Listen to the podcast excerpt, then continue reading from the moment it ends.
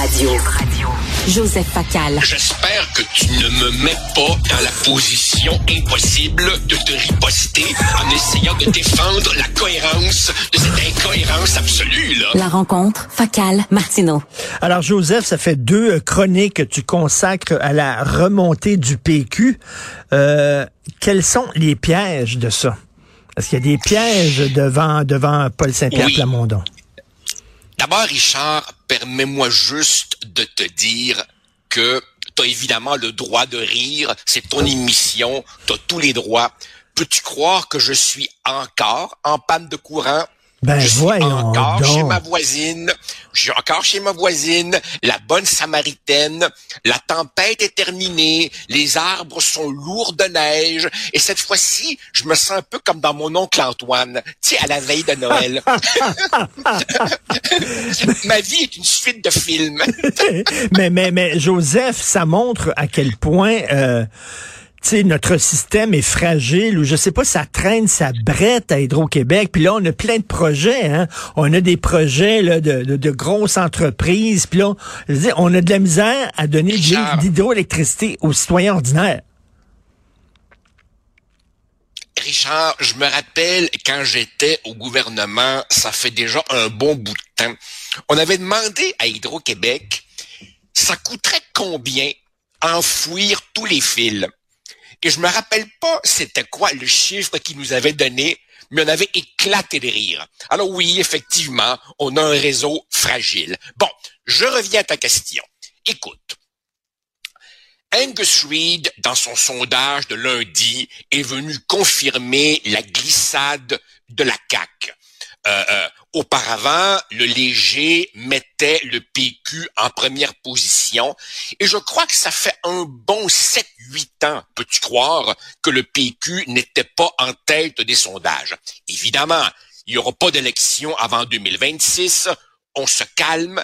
Il reste que c'est quand même une remontée pas banale pour un parti dont on se demandait il y a un an s'il était aux soins intensifs ou aux soins palliatifs. Et effectivement, comme tu le soulèves, tant aussi longtemps que le PQ était au sixième sous-sol, donné pour mort, ce qu'il pouvait dire, les engagements qui étaient les siens, avaient pas vraiment beaucoup d'importance. À partir du moment où le PQ peut raisonnablement euh, espérer se poser comme alternative euh, au gouvernement Legault, là, évidemment, il va être scruté de beaucoup plus proche. Dans ta chronique de ce matin, tu dis toi-même que l'une des forces de Paul Saint-Pierre Plamondon, c'est que les gens ont le sentiment qu'il joue franc jeu. Oui. Voilà. Alors le PQ dit, si nous formons le prochain gouvernement, il y aura un référendum dans le premier mandat. Et c'est de ça que je veux qu'on jase. Qu'est-ce qui va se passer? Je te prédis, c'est pas compliqué, que plus le PQ euh, se rapprochera du pouvoir, plus des gens vont lui dire, un, prendre l'engagement de tenir un référendum va effaroucher du monde. Wow, mettez la pédale douce. Et deux, on va lui dire, s'il y avait une troisième défaite référendaire, ce serait le dernier clou dans le cercueil. Et moi, ce que je soutiens, Richard, c'est que ces objections-là, qui étaient celles qui jadis avaient conduit à la stratégie du bon gouvernement, film dans lequel j'ai joué pendant quelques décennies, ces objections-là sont beaucoup moins fortes aujourd'hui que jadis. Et donc, je pense que le PQ a raison d'avoir ce discours très clair. Et, alors, est-ce que tu veux que je, je, je détaille Mais, mais, mes, mais mes- attends, mes euh, cela dit, reste que la, la, la possibilité, le risque d'un- d'une d'une troisième défaite qui va euh, planter un clou dans le dernier clou dans le cercueil quand t'es quand t'es le chef du parti, mettons t'es le chef du gouvernement, tu veux pas que ça soit ton héritage, tu veux pas dire que les gens ah oui, Paul Saint-Pierre Plamondon, c'est lui qui nous a donné la troisième défaite, puis c'est lui qui a tué le rêve souverainiste. Euh, c'est lourd à porter là. c'est effectivement très lourd euh, à porter, mais euh, je rappelle que euh, quand M. Parizeau, au moment où la souveraineté n'était guère au-delà de 40% quand M. Parizeau, en 94, a dit « on y va pareil », on lui a servi la même objection.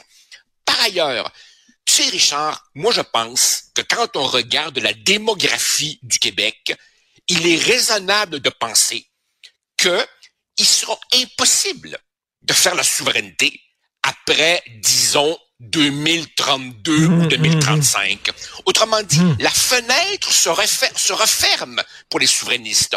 On ne peut plus, comme en 1980 ou 1990, dire on se reprendra un jour. Il n'est pas déraisonnable quand tu regardes les chiffres délirants de l'immigration et quand tu sais qu'une bonne partie de ces nouveaux venus seront massivement des fédéralistes, de se dire que c'est maintenant ou jamais. Par ailleurs, il y a une chose très importante qui a changé par rapport à mon époque. Dans mon temps, il y avait deux partis majeurs, PQ, PLQ et des particules. Autrement dit, le parti d'opposition, quand les gens étaient tannés du gouvernement en place, le parti d'opposition bénéficiait automatiquement de pratiquement tout le vote des mécontents, même si parmi ceux-là, il y avait des gens qui ne voulaient pas de référendum. Maintenant, Richard, la game a changé. Maintenant, tu as cinq partis. Autrement dit, tu as quatre partis d'opposition. Les gens qui sont tannés du gouvernement Legault, ils ont quatre possibilités. Donc, pour que le PQ soit dans la meilleure position possible, il faut qu'il sache précisément quel électorat il vise. Ton avis, il doit viser qui?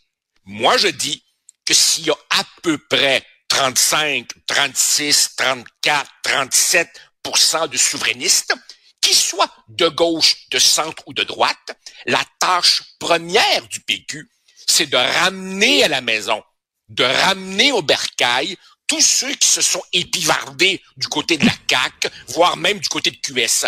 Et ceux-là, comment tu les ramènes? Ben, c'est un peu ce que toi-même, dans ta chronique de ce matin, appelais la saucisse high grade. C'est-à-dire que il faut que tu dises à ces gens qui sont des souverainistes ayant peut-être un peu perdu espoir, faut que tu leur dises, non, non, on y va pour vrai. Et pour ça, la seule façon, c'est de tenir un discours assumé et décomplexé. Autrement dit, qui va faire confiance, qui va faire confiance à des souverainistes qui vont traiter leur propre option comme une espèce d'encombrant boulet qui les gêne un peu? Non, si c'est à ça que tu crois, tu le dis et tu t'adresses à des gens dont c'est la première motivation.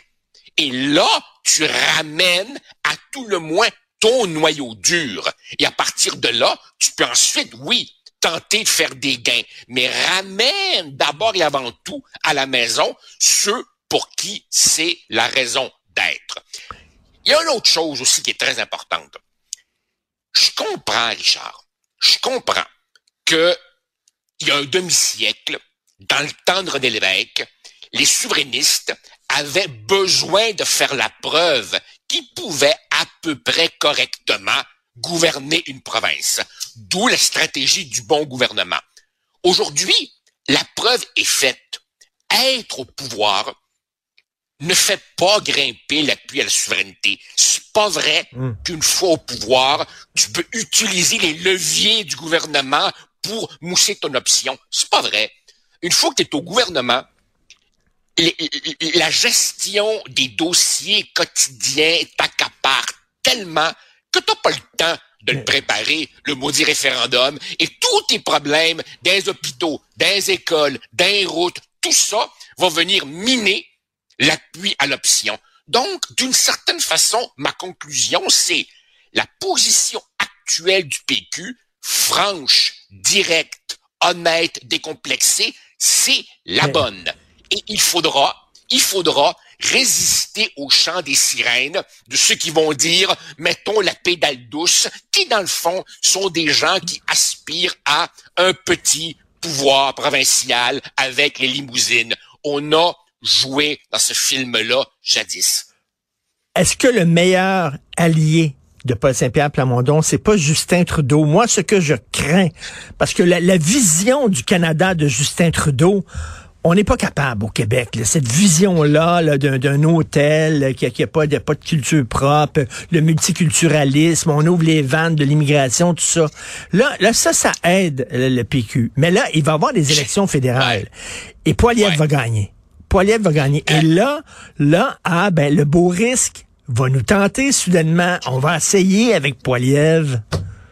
Richard, ce qui est fascinant, fascinant en politique québécoise et en politique canadienne. Ça me fait rire quand je vois, je m'excuse, de jeunes journalistes nous présenter comme des nouveautés ce qui est un remake d'un vieux, vieux, vieux film. T'as tellement raison. Rappelle-toi, on nous a dit, ah, oh, Stephen Harper a reconnu la nation québécoise. Avant, on nous avait dit, ah, oh, Brian Monroe puis le beau risque de Mitch. Jadis, on nous disait, ah, quand Trudeau père va partir. Effectivement, beaucoup de nos concitoyens ont des fixations sur les individus, sans comprendre que peu importe qui est le premier ministre fédéral, c'est un problème de système. Le fond de l'affaire, c'est que quand tu es minoritaire dans un pays, tu n'auras jamais que ce que la majorité veut bien te concéder. Et donc, oui, encore une fois, il y aura la tentation du beau risque poilier. Mais, mais là, c'est parce qu'avec Trudeau, il pousse l'idée du Canada vraiment très loin. C'est à la puissance 3. Et là, j'imagine que Poiliev va arriver en disant l'initiative du siècle, on jette ça aux poubelles. Euh, écoute, euh, tu sais, euh, le multiculturalisme, on jette ça aux poubelles. Et là, là, on va dire, ah, ben peut-être que là, on a notre place dans ce pays-là. Et voilà. Et, et, et, et c'est justement, et c'est justement parce que cette tentation-là va être là que, je reviens à mon point de tantôt, quand le PQ s'exprimera, il doit viser qui en priorité? Il doit viser les plus ou moins 35% de souverainistes qui, eux, ont compris, savent que ce chant des sirènes est absolument hypothétique. Autrement dit, quand tu veux construire une maison, Richard, tu commences par solidifier tes fondations. Et la fondation du PQ, ce sont les gens qui y croient pour de vrai et qui ne se laissent pas embobiner par Poilievre, Harper, etc. Donc, le PQ doit garder le discours qu'il a en ce moment, car, comme mm. tu l'as dit toi-même ce matin, je sais, je, sais pas si tu le savais, mais tu as repris pratiquement les paroles que M. Parizeau nous disait jadis. Il nous disait, la confiance, là, c'est contagieux. La mm. confiance attire la confiance. Quand vous, quand vous montrez vos doutes en public, ça donne envie à personne de vous suivre. Exactement, exactement. Et cela dit, tu sais, le risque de la troisième défaite, à la limite, je te dirais, je t'ai cœuré de voir le Québec assis entre deux chaises. Qu'on finisse la question une fois pour toutes. Puis si on se dit non une troisième fois, ben sacrament, on se dira non une troisième ben, fois, puis ce sera fini. voilà, exactement. Voilà, exactement. Si les Québécois, si les Québécois, après plus d'un demi-siècle de débat. À la limite, certains pourraient même dire après 150 ou 200 ans de questionnement. Si les Québécois nous disent encore que ce qu'ils veulent comme destin, c'est un destin acadien, ben, coudon, on aura compris. Autrement dit, mettons le peuple en face de ses vraies responsabilités. Mais là, en disant c'est la, c'est la dernière fois c'est la DER des DER, puis c'est ça. Puis il faut, va falloir leur expliquer clairement à ces gens-là. Et euh, est-ce que tu penses... Puis c'est un gars de principe, Paul Saint-Pierre Plamondon, j'ai parlé une couple de fois, je l'ai vu en personne, euh, t'allais manger avec. Euh, c'est un gars qui est, qui est droit et qui a des principes. Et euh, Mais penses-tu que est-ce qu'il va falloir l'attacher au mât du navire pour qu'il résiste aux sirènes, aux sirènes du beau risque? Ah, quelle belle image! quelle belle image, Richard. Tu fais référence évidemment à Ulysse, dans, l'Odyssée, le plus beau personnage de la mythologie. D'ailleurs, il existait pour de vrai. Euh, écoute, j'ai pas de doute sur lui. j'ai le même jugement que toi, un homme franc, intègre, mais autour de lui, Hein? Il, y a, il y, a, la cour, il y a les conseillers, et autour de lui, tu as des gens qui vont plaider d'être euh, raisonnable, euh, modéré. Richard, on a tout entendu ça. Hein? Il y a là-dedans des gens qui auront leurs ambitions de carrière, pourquoi pas ministre d'une province? C'est assez agréable, je le sais, j'y ai goûté. Le pouvoir, là, c'est un aphrodisiaque.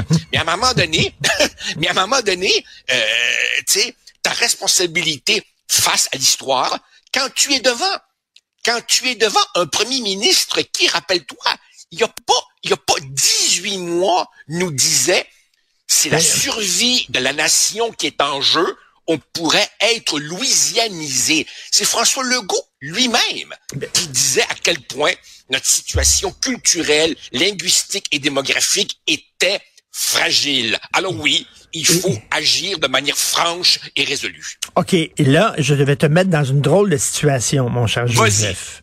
Tu es conseiller de François Legault. Comment, qu'est-ce que tu lui dis pour qu'il reconnecte avec le peuple québécois? Parce que ah! Il y avait une connexion profonde entre lui et le peuple québécois qui, je sais pas pourquoi, ça, ça a brisé. Qu'est-ce que tu lui, qu'est-ce que tu lui conseillerais? La connexion, la connexion profonde de François Legault a tenu à un dossier majeur, la pandémie pendant laquelle il y a un réflexe tout naturel des gens qui veulent être rassurés de ce est-ce que, est-ce que, est-ce que, est-ce que c'était, c'était, est-ce que c'était sa crise du verglas? C'était sa crise du verglas. Écoute, c'était, c'était beaucoup plus dramatique que la crise du verglas. Il a trouvé le bon ton. Et à côté de la pandémie, tu as eu deux lois dont on voit aujourd'hui à quel point elles sont minimalistes. La loi sur la laïcité et, et, et la loi sur la langue. Le problème de François Legault, c'est que pour reconnecter, il faudrait d'abord Richard, qu'il reconnecte avec son moi profond. François Legault, c'est un souverainiste, c'est un nationaliste, il l'est depuis l'âge de 15 ans. Le problème, c'est qu'il dirige aujourd'hui un parti qui est, dans le plein sens du terme, une coalition de gens qui s'opposent, qui sont divisés sur la question la plus fondamentale de toutes, et ils crèvent les yeux, Richard il crève les yeux qu'au sein de la CAQ, l'aile la plus dominante, c'est l'aile fédéraliste. Fitzgibbon, Girard et compagnie. Donc, pour reconnecter avec le peuple, il faudrait que M. Legault fasse des choses qui vont déplaire beaucoup à sa propre gang. Il, était fort, il, il, était fort lors de son premier mandat, alors qu'il était bleu foncé, quand il parlait d'identité, quand il parlait de la laïcité, quand il parlait de la protection du français, tout, lorsqu'il parlait d'identité, il était fort. Mais là, il a mis l'identité en disant, là, c'est réglé, maintenant, on va parler d'économie. Boum. Ben oui. Alors évidemment, si, si François Legault, si François Legault disait ce qui lui permettrait de reconnecter, on va réduire les seuils d'immigration, on va muscler les mesures de protection du français. Je vois d'ici les Fitzgibbon de ce monde commencer à dire « Oh, la pénurie de main-d'œuvre » et autres arguments complètement fallacieux. Est-ce que François Legault est prêt à secouer les colonnes du temple qu'il a lui-même construit? Le problème des coalitions, c'est justement ça. Le pied gauche veut aller là, puis le pied droit veut aller là.